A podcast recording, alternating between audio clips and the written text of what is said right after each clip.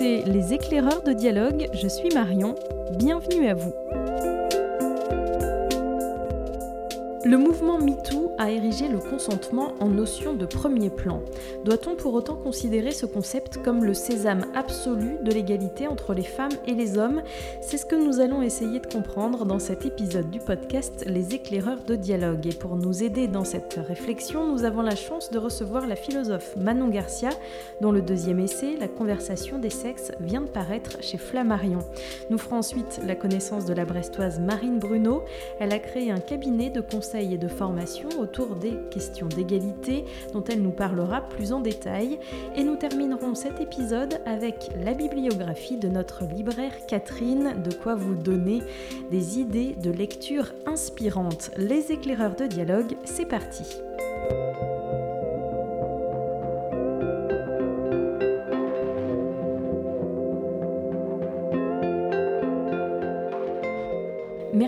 Beaucoup Manon Garcia d'avoir accepté euh, d'être l'invité de ce podcast Les éclaireurs de dialogue. Vous êtes philosophe, spécialiste du féminisme.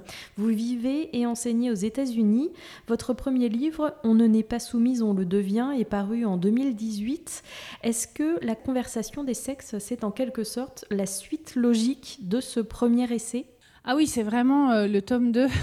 Euh, non, mais il y a des gens qui font des thèses en philo à partir d'un auteur sur lequel ils veulent travailler, euh, je dis un auteur et c'est rarement une autrice, et euh, qui ensuite essaye de trouver un problème sur lequel les gens n'ont pas beaucoup travaillé.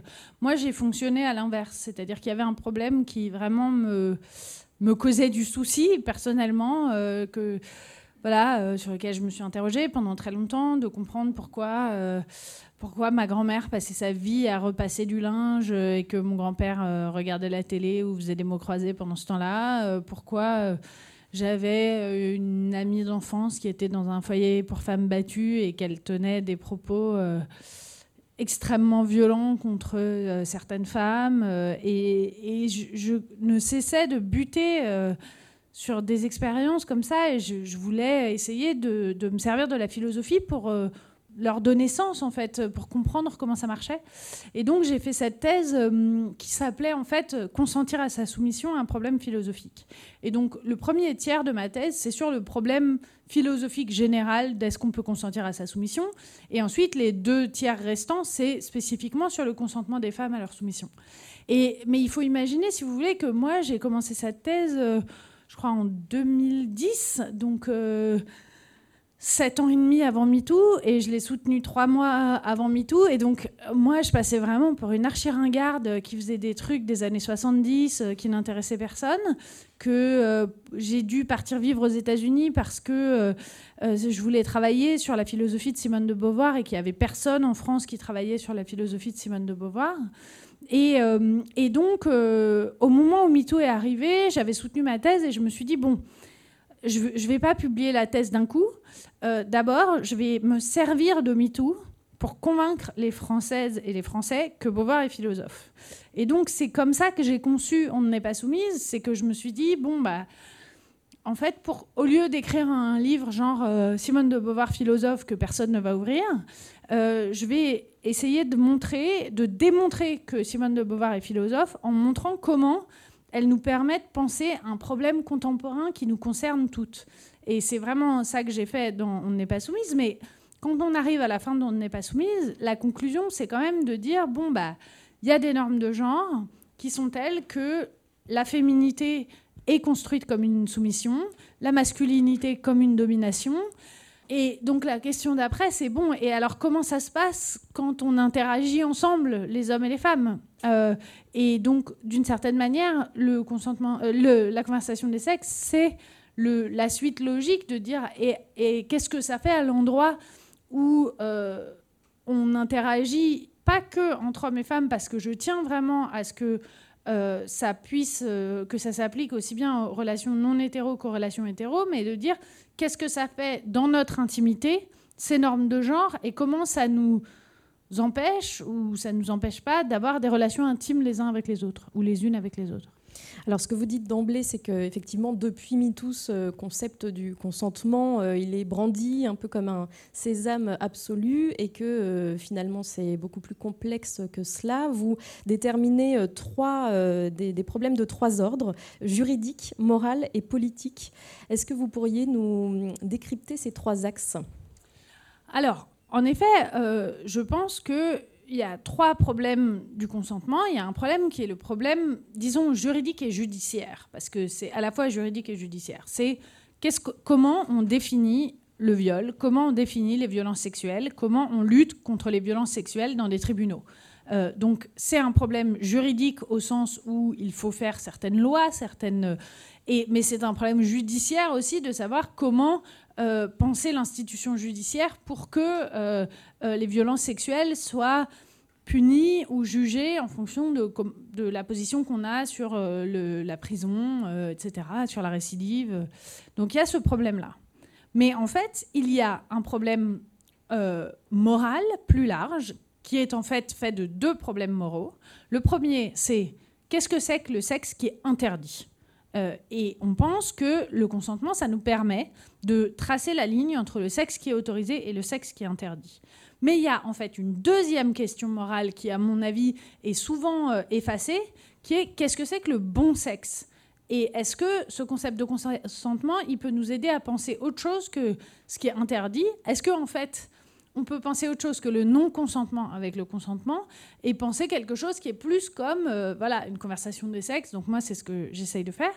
Et ensuite, il y a un problème qui est un problème politique, c'est de savoir quel rôle on veut donner euh, à ce concept de consentement dans l'organisation sociale et qu'est-ce que ça pourquoi on a besoin de ce concept et pourquoi on a besoin de ce concept? C'est parce que la sexualité est politique et que ça, c'est un message des années 70, etc., mais qui a été complètement effacé euh, ces 20-30 dernières années, on a, on, a, on a eu une espèce de vision euh, euh, unanimement positive, un peu naturalisante de la sexualité, qui fallait, qui héritait aussi de la révolution sexuelle, qui est de dire il faut jouir, il faut être bien dans sa peau, il faut, voilà, une espèce de, de position positive sur le sexe qui ne soit pas socialement critique. Et donc moi, ce qui m'importe, c'est que le concept de consentement, il nous permet aussi de penser le problème de ce que ça fait à nos sexualités que la société soit organisée par une domination des hommes sur les femmes. Alors bien sûr, pour mener à bien cette réflexion, vous essayez euh, de définir euh, au regard de ce qu'est le consentement le terme de viol. Est-ce que euh, justement vous pourriez revenir sur cette définition juridique du viol qui, selon vous, a fait que pendant longtemps, on a imaginé que le viol était un phénomène rare et violent alors qu'on se rend compte aujourd'hui qu'il fait partie aussi d'une intimité souvent d'un entourage proche? La première chose que je montre dans le livre, le, point de départ d'une certaine manière, c'est qu'on a. Déjà, on a l'intuition que, ou on a cette sorte de représentation que le viol, c'est un inconnu dans un parking avec un long couteau. Euh, et que c'est donc un homme fou, marginal, euh, qui a rien à voir avec euh, les hommes normaux, etc. Et que de l'autre côté, vous avez le bon sexe, le sexe entre des gens qui s'aiment, etc. Et moi, ce que je veux montrer, c'est que, en fait, c'est beaucoup plus compliqué que ça et que nous n'avons pas deux pôles euh, au milieu desquels on a le consentement et c'est très simple de, tracer la ligne. En réalité, ce qu'ont ce montré les féministes depuis les années 70 notamment, c'est que l'immense majorité du viol ne ressemble pas à ça. L'immense majorité du viol est commis par des gens que les victimes connaissent que l'immense majorité des viols et des violences sexuelles sont commis par des hommes. Donc les chiffres en France, c'est 98% des violences sexuelles sont commises par des hommes. Donc elles le sont contre des enfants, contre des femmes, contre des hommes, contre des personnes non binaires, mais elles sont commises par des hommes. Que dans 91% des cas de viol et de tentatives de viol, euh, elles sont commises par quelqu'un qui est connu de la victime et dans 47% par le compagnon ou l'ex-compagnon de la victime. Donc ça nous dit que c'est pas du tout euh, un, inconnu dans un parking avec un long couteau le viol. Et le problème, c'est que en fait, il y a aussi une histoire du concept de viol. Et que l'histoire du concept de viol, c'est que ce qui posait problème historiquement dans le viol, c'était beaucoup plus le patrimoine que la femme. C'est que ce qui intéressait les hommes, c'était de s'assurer qu'ils n'allaient pas euh, passer leur, euh, leur propriété, leur richesse, etc., à euh, des, enfants nés d'un viol, nés d'un autre homme. Donc c'était une affaire d'homme, le viol. Et que donc, en même temps, vous avez cette, cette, cette évolution positive vers que, manifeste la notion de consentement vers la prise en compte des femmes dans le viol. Ça paraît évident, mais quand même. Et maintenant, vers la prise en compte des enfants dans le viol, vers la prise en compte des, autres hommes dans le viol. Donc, c'est ce qu'on a vu avec le MeToo inceste, le MeToo gay. Euh, donc, une prise en compte des autres, des personnes à qui le viol, euh, qui sont les victimes de ce viol. Le problème, c'est quel rôle on veut faire jouer au concept de consentement. Et est-ce qu'on veut dire parce qu'il y a une, façon de penser les choses qui est de dire le viol, c'est tout rapport sexuel non consenti. Mais en fait, le problème, c'est qu'est-ce que ça veut dire un rapport sexuel non consenti? Est-ce que ça veut dire que tout rapport sexuel dont vous n'aviez pas vraiment envie, c'est un viol? On sent bien qu'il y a un problème dans cet énoncé-là, même si on peut vouloir le défendre pour des raisons politiques. On voit que, enfin, beaucoup de gens ont l'expérience d'avoir des rapports sexuels qu'ils ne désirent pas activement et que, en particulier chez les victimes de viol, les victimes de viol font une différence claire entre des rapports sexuels contraints et des rapports sexuels qui ne sont pas activement désirés. Et que la question, c'est qu'est-ce qu'on fait de ça, en fait? Est-ce qu'on dit, euh, du coup, on met tout derrière le terme de viol au risque légal, premièrement, que ça désamorce le concept de viol, que ça désamorce l'horreur euh, sociale du viol, etc. Et surtout au risque de, tout mélanger. Donc comment on fait? Et, c'est vrai que ce qu'a fait la Suède, que moi je trouve très intéressant et que j'analyse dans le, dans le livre, c'est de, dire d'une part que le consentement doit être affirmatif, donc que le consentement et qu'il doit être exprimé. Donc c'est pas euh, qui ne dit mot consent, enfin euh, mais même en droit français, c'est pas qu'il ne dit mot consent, mais c'est pas qu'il faut s'être opposé activement ou qu'il y ait eu une contrainte active pour qu'il y ait viol, mais qu'il faut ne pas avoir demandé à la personne. Donc ça, c'est très important. Mais la Suède, surtout, distingue ce qu'elle appelle un crime de viol et un crime de viol par négligence. Moi, je propose un truc un peu différent qui est de distinguer un crime de viol et un délit de euh, sexe non consenti pour dire, en fait, peut-être que sur le plan légal, il faut distinguer entre là où il y a de la contrainte et là où il n'y a juste pas de volonté active de la personne. Donc c'est ça, moi j'essaye de rentrer dans des subtilités légales.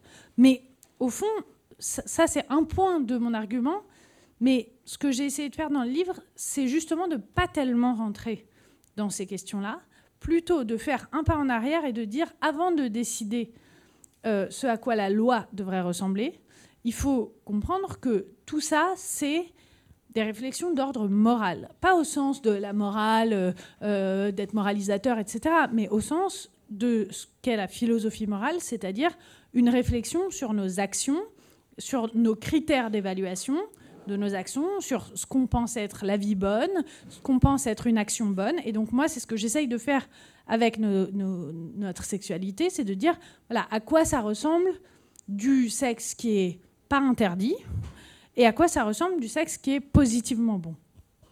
Alors la subtilité, c'est aussi ce que vous expliquez à travers des exemples concrets, c'est que euh, en effet les femmes peuvent consentir euh, de manière euh, affirmative et penser non ou ne pas pouvoir dire non, ne pas vouloir. tout cela c'est très subtil et donc c'est tout ce que vous décryptez aussi. Oui, c'est-à-dire que moi je suis globalement favorable à l'idée du consentement affirmatif.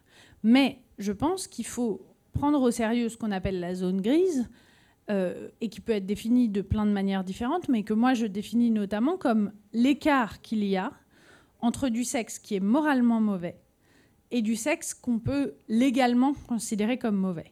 Et qu'en fait, il y a des, plein d'expériences qui sont des expériences sur lesquels un juge ne pourra rien statuer, mais dont on sent bien, dont on a l'intuition et dont on a des raisons de penser qu'on peut défendre, qu'elles ne sont moralement pas bonne. Donc il y a un exemple que je prends dans le livre que je trouve très parlant.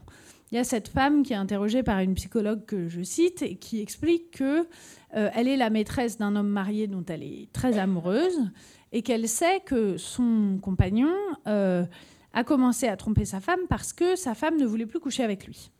Euh, et que donc lui, il avait besoin de sexe, quoi que ça veuille dire, et que par conséquent, il a pris une maîtresse, elle, qui a tout le temps envie. Et elle explique que du coup, elle peut pas ne pas avoir envie. Parce qu'elle l'aime très fort et qu'elle sait que lui, il l'aime parce qu'elle a tout le temps envie. Et on voit bien dans ce cas-là que lui, c'est peut-être euh, ce qu'on appelle un sale type, parce qu'il profite de la situation, mais il fait rien de mal. À aucun moment, il lui met la pression, mais que elle juste se dit, bah, je sais qu'il m'aime parce que euh, j'ai tout le temps envie, enfin notamment parce que j'ai tout le temps envie, et que du coup ça me, ça me coince et que je peux pas euh, dire que j'ai pas envie parce que sinon peut-être qu'il va me quitter et moi je l'aime très fort. Ben voilà, typiquement là, on est dans un cas particulier où je pense que aucune et aucun d'entre nous voudrait que le législateur ait quelque chose à dire de ces cas-là. Il n'y a pas de responsabilité morale extrêmement claire, euh, mais on voit que moralement, ça pose problème. On voit que c'est pas une bonne situation, que c'est pas des rapports sexuels qui sont faits pour de bonnes raisons. Et voilà, moi, c'est ce genre de cas qui, m'intéresse et sur lequel je pense que euh, le concept de consentement peut nous aider à progresser en lisant votre livre, on prend conscience que finalement le sexe voulu euh, fait presque figure d'exception aujourd'hui, ce qui euh, n'est pas euh, forcément joyeux ni rassurant. Néanmoins, plus on avance, plus on va vers quelque chose de plus positif, de plus choisi.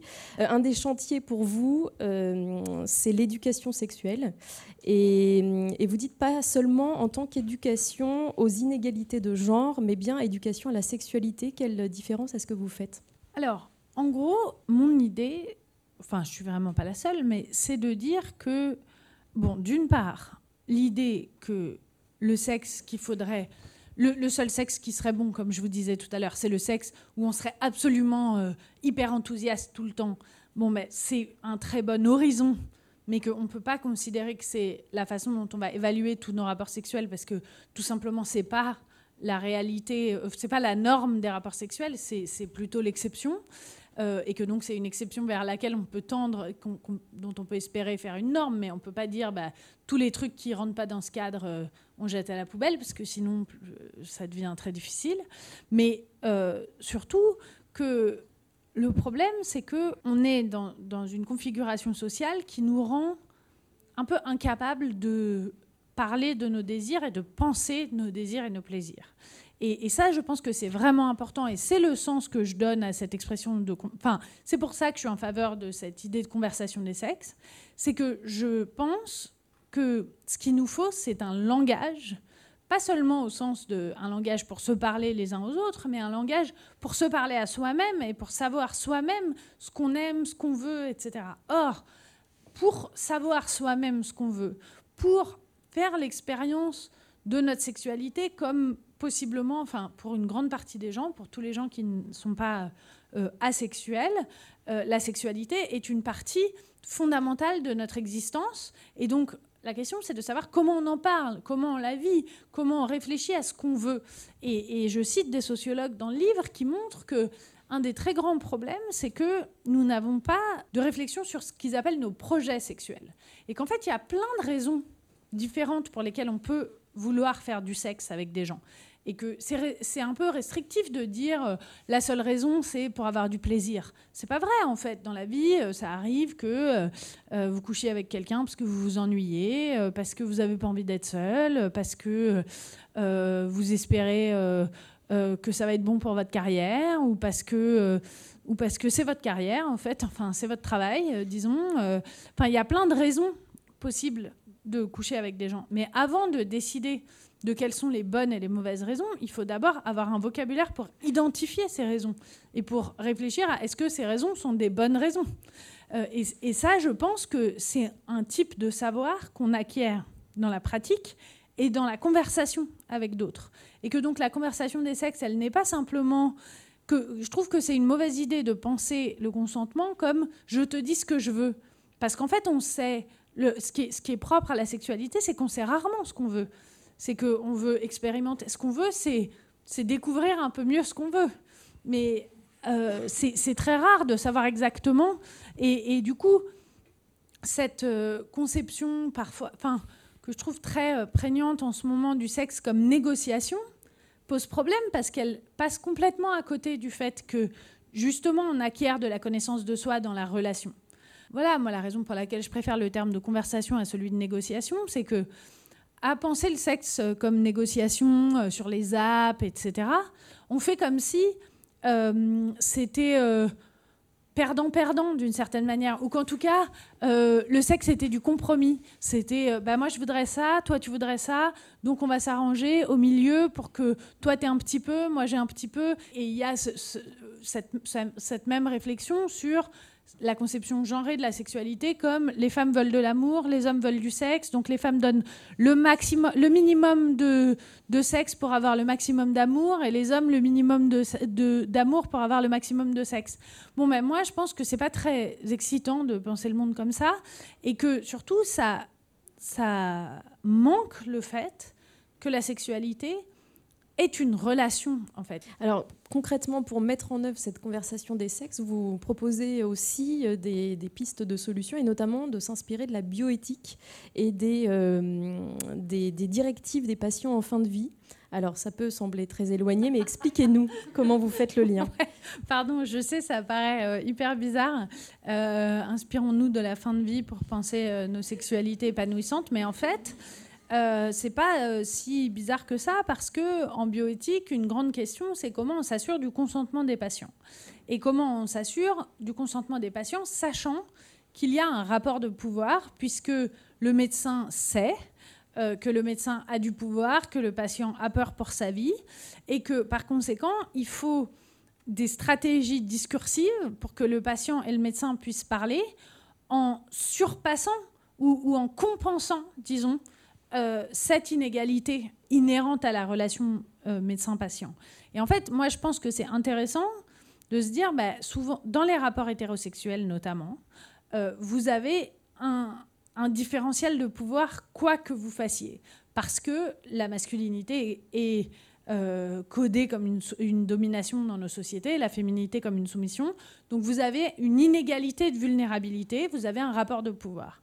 Et donc la question, c'est comment on se parle à partir de cette inégalité. Donc il y, a des bioéthiciens qui ont fait des plateformes euh, sur Internet euh, avec des éléments de langage sur comment poser des questions, comment faire attention, comment s'assurer que le patient a bien compris, que le patient ne se sent pas forcé, que le patient euh, a un consentement éclairé. Donc voilà, comment, comment on crée cette conversation-là avec les médecins? Et moi, je pense que c'est important de, ce serait intéressant en tout cas d'essayer de faire l'équivalent, de se dire à quoi ça ressemblerait un consentement, une conversation des sexes qui, qui tende vers l'égalité en prenant en compte le différentiel de vulnérabilité. Parce qu'en gros, euh, je fais encore une autre métaphore euh, nulle, hein, mais c'est comme Spider-Man, vous voyez, euh, with great powers come great responsibilities. si vous avez beaucoup de pouvoir, vous avez des grandes responsabilités.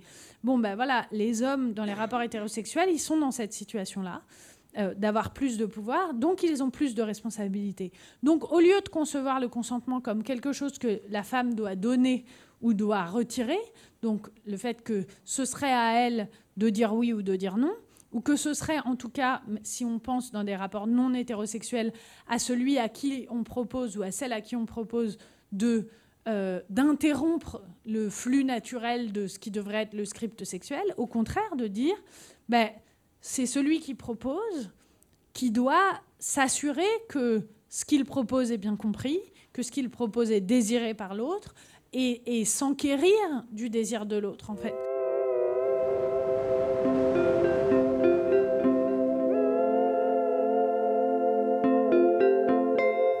Et après cet échange avec Manon Garcia, autrice de La conversation des sexes, c'est l'heure de notre entretien avec une Brestoise. Aujourd'hui, c'est Marine Bruno que nous accueillons. Bonjour Marion. Alors, tu as créé un cabinet de conseils et de formation autour des questions d'égalité qui s'appelle Egalus. Est-ce que tu peux nous présenter cette activité? Oui, alors j'ai d'abord une activité en effet de conseil plutôt aux entreprises ou aux collectivités sur des sujets divers ayant trait justement aux notions d'égalité. Euh, là, ça peut être de l'empuissancement féminin, du budget sensible au genre, comment mettre en place un index égalité ou une politique plus large d'égalité et de diversité au sein de sa structure. Et à côté de ça, je fais aussi beaucoup de formations. Alors là, ça s'adresse à tous les publics adultes, en mixité, c'est-à-dire femmes-hommes, en non-mixité, des hommes d'un côté, des femmes de l'autre, ou en non-mixité choisie, et sont des formations surtout sur les questions d'accès à l'égalité, aux notions du féminisme, d'accès à la prise de parole en public, l'empuissancement féminin par la prise de parole et le partage de la parole dans l'espace public, politique. Et depuis quelques mois maintenant, je fais aussi du training pour les élus, alors surtout élus UES, euh, évidemment, qui ont besoin de travailler autour des questions de légitimité, puisque le fil rouge de mon activité, au-delà de la notion d'égalité, c'est celle de la légitimité, comment se sentir légitime pour prendre sa place dans la société? Tu as ressenti le fait qu'il y avait un vide à ce niveau-là, justement, dans euh, euh, le territoire brestois et finistérien? Absolument. Alors au départ, ça, vient de mon parcours professionnel. J'étais travailleuse sociale pendant longtemps. J'ai surtout accompagné euh, des personnes, soit du côté des agresseurs, soit du côté des victimes, dans un prisme de victimation justement et de réhabilitation euh, à la vie quotidienne. Et au final, j'ai eu envie ensuite de travailler plutôt sur d'autres pans euh, des questions d'égalité, en sortant des violences de genre et en entrant plutôt dans le prisme de l'empuissancement féminin. Sur le territoire euh, brestois et, finistérien plus précisément, en effet, il y avait un manque à, mon, à mon sens et je pensais qu'il y avait beaucoup de choses à faire. D'ailleurs, je le constate aujourd'hui quotidiennement depuis deux ans que j'ai ouvert mon cabinet. Alors tout ce que disait Manon Garcia sur cette euh, notion du consentement et ses ambiguïtés, évidemment dans ton quotidien ça doit forcément résonner. Est-ce que euh, c'est une des thématiques que tu es amené à aborder avec les personnes que tu accompagnes?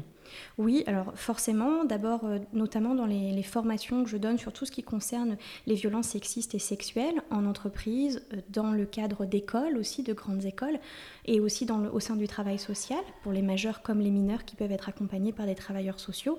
La question du consentement et de ses ambiguïtés euh, affleure à longueur de temps, que l'on prenne le sujet par le prisme de la victimation ou par le prisme de l'empuissancement, c'est-à-dire en gros comment pouvoir être accompagné ou mettre en place une politique autour de la notion de consentement dans son entreprise, dans son école, et une forme de rééducation, si je peux dire ça comme ça, pour sortir de ce qu'on appelle régulièrement la culture du viol, qui malheureusement est très présente aussi dans le monde à la fois politique et professionnel de l'entreprise, par exemple.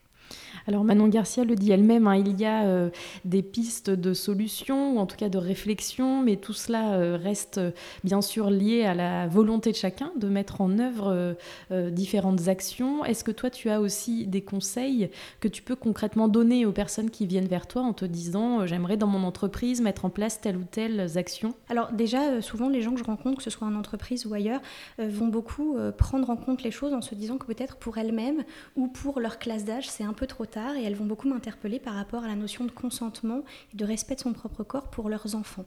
Dans ce cadre-là, il y a un travail de fond à faire pour accompagner les enfants, euh, notamment par exemple avec des chansons comme Mon corps c'est mon corps, euh, toutes ces questions-là, et puis sortir des clichés aussi de ce que peuvent, de qui peuvent être du profil des agresseurs et agresseuses sexuelles aujourd'hui euh, en France. Ça c'est le premier élément. Et puis avec les adultes, au final, c'est un travail patient de détricotage de tout ce qui concerne les stéréotypes de genre, mais aussi les stéréotypes concernant les violences sexuelles et, le temps de non-consentement. Donc typiquement, euh, je vais aller sur le rappel à la loi. Qu'est-ce que c'est euh, le consentement? Qu'est-ce que c'est euh, la violence sexuelle, le harcèlement sexuel en entreprise? Jusqu'où va le harcèlement sexuel, qu'est-ce qu'on risque? Et quels sont des éléments très concrets qui vont caractériser, cette fois au plan juridique et judiciaire policier, la question des violences sexuelles, voire des viols?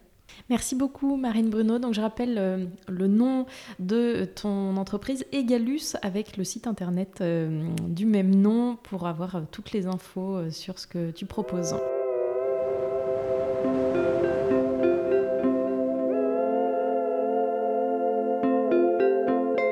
Nous terminons cet épisode du podcast Les éclaireurs de dialogue avec la bibliographie des libraires et aujourd'hui c'est Catherine que nous retrouvons. Bonjour Catherine. Bonjour Marion. Je veux dans ma vie pouvoir aimer quelqu'un qui m'aime. Ce sont les mots d'un homme et notre envie à tous. Si Manon Garcia a mis la notion de consentement au cœur de nos réflexions, dans une société qui a plus que jamais besoin de le verbaliser pour mieux résister à la violence des mots comme des actes, consentir, accepter, dire oui, à la société par convention sociale, à l'autre par envie, à soi pour commencer, ça passe par plusieurs livres dont on va commencer à parler. Dans le métro, Julien a vu des sirènes. Elles sont belles, sûres d'elles, flamboyantes. À la maison, Julien se grime, s'habille, défile, mais il a peur. Sa grand-mère va-t-elle le gronder? L'accepter ainsi? Dans un album riche de couleurs et de sens, le petit garçon découvre le bonheur d'être soi, de s'aimer et de voir l'amour dans les yeux de ses proches. Une belle recherche de l'identité, tout en liberté et en légèreté. On rappelle le titre Julien est une sirène de Jessica Love qui est paru chez Pastel. La liberté, c'est celle que recherche Clémentine. Jeune fille des années 90, son cœur fait boum, de peur et d'amour. Est-ce normal de sentir son corps vibrer pour une femme?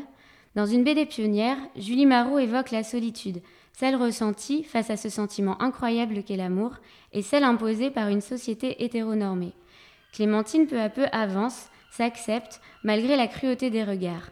Avec Emma, elle découvre la sensualité et le partage. Le bleu est une couleur chaude de Julie Marot chez Glénat. Eva, bientôt 18 ans. Eva, bientôt Alessandro. Les mots dans ce livre sont ceux de sa mère. Ils disent les incertitudes, la culpabilité, les doutes, les remises en question. Ils disent avec sensibilité et pudeur le lent chemin de l'acceptation du changement de sexe de son enfant, les questions sans réponse, et enfin l'amour plus fort que tout. Un monologue puissant où la transformation d'un corps, d'une apparence, est tout sauf celle du cœur, et où aimer et accepter les siens passe au-dessus de tout. Ce roman s'appelle La mère d'Eva de Sylvia Ferreri et c'est chez Pocket. Des corps qui ne changent pas mais qui se cherchent et s'aiment, c'est le lot de Rasmus et de ses amis, ses amis hommes. Dans la Suède des années 70, les clubs, la fièvre, la sueur, les coups d'un soir, les amours qui foirent, les longues histoires. Entre ces garçons qui aiment fort, qui aiment vite, qui aiment longtemps, s'immiscent les interdits, les regards défendus, les conventions sociales. Pour Rasmus et Benjamin, nombreux seront les combats, de celui qui accepte de n'être pas dans la norme attendue à celui de la maladie qui accentue la solitude. N'essuie jamais de larmes sanguins, ces bouleversants de douleurs rentrées, de vérité et d'amour, de familles éclatées, d'amitié et de ferveur. On rappelle N'essuie jamais de larmes sanguins de Jonas Gardel chez Gaïa. Je préférerais ne pas. C'est Bartleby qui le dit, mais ce sont eux qui témoignent eux de tous horizons, âges et genres, eux dont Emmanuel Richard a précieusement récolté les témoignages. Dans la société hypersexualisée qui est la nôtre, comment préférer ne pas? Ne pas toucher, ne pas faire l'amour, ne pas désirer, et pourtant tout sauf ne pas aimer. Les corps au cœur de la réflexion, les cœurs au centre de leurs émotions, et un tabou levé avec justesse et sincérité. Ça s'appelle Les corps abstinents d'Emmanuel Richard chez Flammarion. Après y avoir mis les couilles, c'est de nos cœurs dont Victoire Toyon s'empare, pour les mettre sur la table et en disséquer les contradictions. Cœur sensible, cœur amoureux, cœur cabossé, cœur quand même. Dans cet ouvrage qui reprend le podcast, chacun peut reconnaître un détail, une émotion, un sentiment un jour partagé, quelle que soit sa sexualité et son genre. Une véritable ode à la liberté et au partage, pour en finir avec la violence, les dominations et les regards impudiques un ouvrage proche de chacun, loin des normes, qui pousse à la réflexion et à la tolérance. Et on vous recommande bien sûr Le cœur sur la table de Victoire Toyon chez Binge. Consentir, accepter, dire oui, s'aimer, aimer, nous aimer. Le corps, le cœur, le tien, le mien, les nôtres, qu'y a-t-il finalement de plus beau et de plus enivrant que de ressentir ces vagues d'amour? Qu'importe vers qui elles se dirigent, quelle forme elles prennent, tant qu'on leur donne un sens et qu'elles nous rendent heureux. Consentir, dire oui, se laisser aller et laisser chacun aller où bon lui semble, en toute humilité et sans jugement. Comme pour Rasmus et ses amis, je veux dans ma vie pouvoir aimer quelqu'un qui m'aime. D'amour joyeuse, partagée, insouciante, plurielle et sincère. Merci beaucoup à toi Catherine pour cette belle bibliographie. Vous retrouverez toutes les références que tu viens de citer sur le site librairiedialogue.fr et puis je rajouterai un roman de cette rentrée qui me vient à l'esprit en parlant de consentement et de domination masculine. C'est La fille qu'on appelle de Tanguy Vielle paru aux éditions de Minuit. L'histoire de Laura, une jeune femme qui pour un logement tombe sous l'emprise du maire de sa ville natale un récit puissant et juste.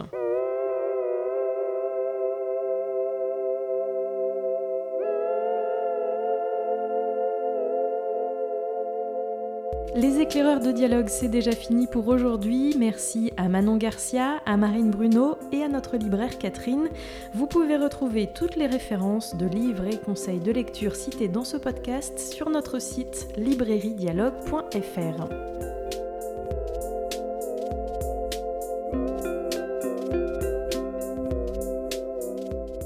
Le podcast Les éclaireurs de dialogue est disponible sur toutes les plateformes d'écoute que vous connaissez, alors surtout n'hésitez pas à vous abonner pour ne rien manquer et si vous voulez nous soutenir, vous pouvez noter, partager, commenter ce podcast ou même les trois à la fois et surtout, parlez-en autour de vous.